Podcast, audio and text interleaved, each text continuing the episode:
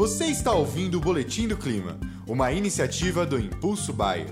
Tudo o que você precisa saber sobre os impactos do clima na sua lavoura. Olá a todos, aqui é Marco Antônio Santos, agrometeorologista da Rural Clima, e vamos para o nosso alerta agroclimático dessa quarta-feira em parceria com a Bayer Agro. E não percam hoje às 19 horas horário de Brasília a live que a gente sempre faz todas as quartas-feiras no Espaço Bayer. Entrem, participem, que estarei lá falando tudo sobre as condições climáticas, não só aqui para o Brasil, mas também para os Estados Unidos. Vamos ver se tem algum grande destaque que possa influenciar na cotação dos preços, no dia a dia, no seu dia a dia aí na fazenda. Então, bora falar um pouco de clima hoje? Vamos lá?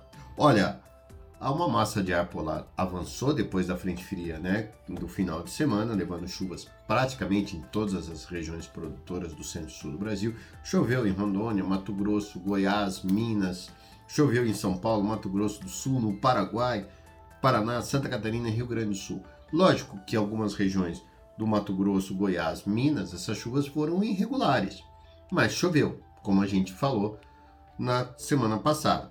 No entanto, quando a gente olha realmente agora para frente nesses, nos mapas, a gente observa que não há mais é, chuvas para esses próximos dias por conta da massa de ar polar que avançou na retaguarda da frente fria, derrubando as temperaturas e causando até formações de geadas em algumas regiões, tanto do Rio Grande do Sul, Santa Catarina, bem como também no Paraná.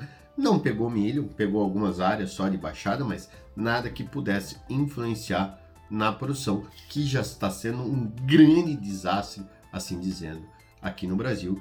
Muitas empresas que fazem previsão de safra já falam numa quebra aí de quase 20 milhões ou até mais, já estão falando em 25 milhões de quebra no milho safrinha esse ano aqui no Brasil. Então, se espera uma safra entre 60 a 65 milhões, depende da empresa que você está olhando, você tem consultoria ou você está analisando, os números estão variando entre 60 milhões e 65 milhões de produção, independente se o número é esse. Essas chuvas de agora estancou de fato as pedas.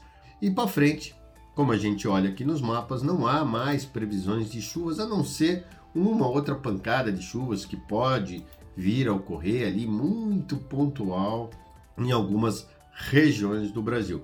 Mas de fato, de fato, a gente só vê chuvas novamente avançando nessa sexta-feira agora no Rio Grande do Sul, porque uma nova frente fria estará avançando e aí sim levando chuvas generalizadas e até mesmo torrenciais ao estado gaúcho nesta sexta-feira.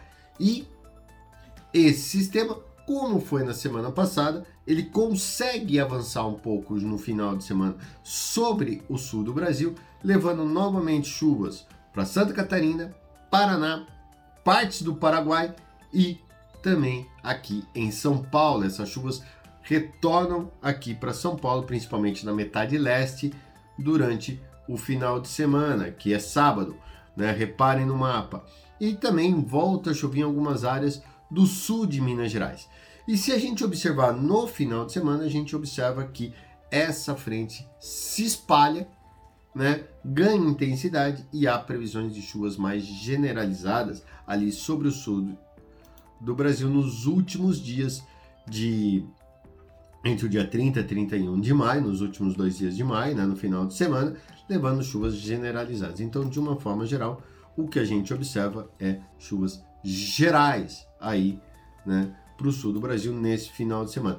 E ela avança um pouquinho, mas não há previsão de chuvas mais em grande parte aí das regiões produtoras do Mato Grosso, Goiás e até mesmo no Cerrado Mineiro. Dificilmente essa frente traga chuva para essas regiões, assim como também no Mato Piba e Pará, né? Então não vem, não há previsões de chuvas. As chuvas de agora em diante ficam mais voltados ao sul, que é normal para essa época do ano. Horas pode acontecer, uma chuvinha dar uma escapadinha, chover no sul de Goiás tal, mas nada isso que possa trazer é, impactos grandes aí na produção. Mas é fato que é fato que as chuvas agora voltam a ficar recorrentes em todo o centro-sul do Brasil.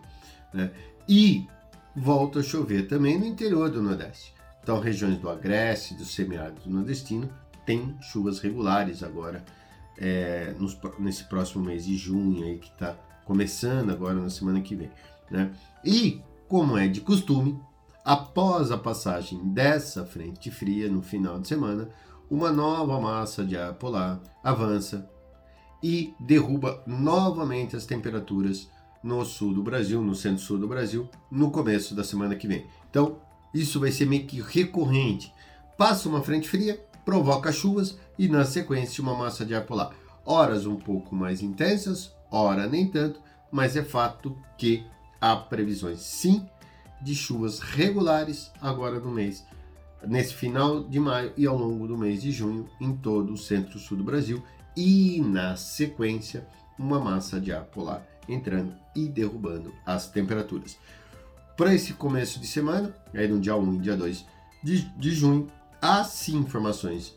É, podem ocorrer novas formações de geadas, mas mais nas, nas regiões serranas do Rio Grande do Sul e Santa Catarina. Dificilmente ela pegue áreas de milho, cana e café que ainda estão isentas desse frio extremo agora do mês, de, do começo do mês de junho, mas o risco para geadas ao longo aí do finalzinho do outono e ao longo do inverno é grande, porque os modelos sinalizam entradas frequentes de massas de ar polar. Então, sempre fiquem de olho aqui nos alertas, é, aqui no Espaço Baia, para você saber quando as chuvas chegam e quando há um frio mais intenso. Um grande abraço a todos. Lembrando que hoje à noite, às 19 horas, horário de Brasília, estarei ao vivo lá no Espaço Baia para conversar com vocês com mais detalhes, mostrar com mais detalhes o clima e responder todas as perguntas. Um grande abraço a todos, pessoal, e até daqui a pouco. E esse foi o Boletim do Clima, uma iniciativa do Impulso Bayer. As últimas notícias do Impulso Bayer sobre a previsão do tempo para sua lavoura.